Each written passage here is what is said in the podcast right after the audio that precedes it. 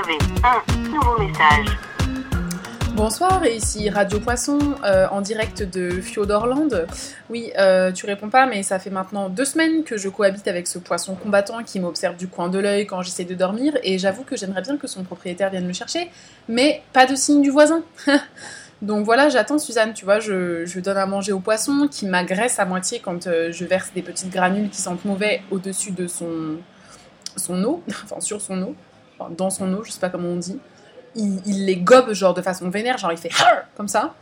Euh, sachant qu'en plus l'eau devient verte, donc ça fait un peu des algues, parce qu'une carafe d'eau pour un poisson, même un poisson combattant, bah, c'est un peu petit. Donc je suis obligée de vider l'eau de la carafe dans l'évier, sans faire tomber le poisson bien sûr, parce que j'aurais aucune envie d'aller le récupérer à la main si jamais il se mettait à euh, suffoquer dans cet évier parce qu'il aurait, aurait plus d'eau quoi.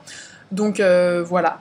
Et euh, lui et moi, on se regarde du coin de l'œil euh, toute la journée, j'aurais envie de dire, même si je ne suis pas toute la journée chez moi en train de le, regarder, mais. Mais voilà quoi, euh, j'en ai marre, donc j'aimerais bien que, que, ce voisin revienne de vacances et qu'il récupère son petit poisson si gentil, si mignon, dont j'ai oublié le prénom. voilà, Bon, bref, t'y es pour rien, hein, mais je commence à en avoir trop marre parce que du coup, j'y pense, genre, faut que je rentre nourrir ce poisson parce qu'il faut pas qu'il clame, quoi. Faut pas qu'il clame. Euh, grosse responsabilité.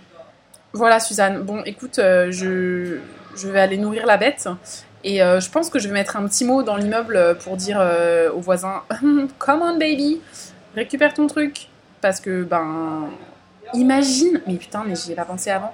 Imagine le mec en fait il a déménagé et il m'a donné son poisson parce qu'il a pas eu le cœur de le jeter dans les toilettes ou que juste il en voulait plus ou qu'il est parti vivre au bout du monde et qu'il pouvait pas partir avec son poisson ça se trouve, je vais me retrouver avec ce truc genre forever quoi. Oh là là. Vas-y, je vais mettre un mot tout de suite parce que j'en ai trop marre. Bon, je te raconterai. Allez, à plus. Fin des nouveaux messages. Appel manqué.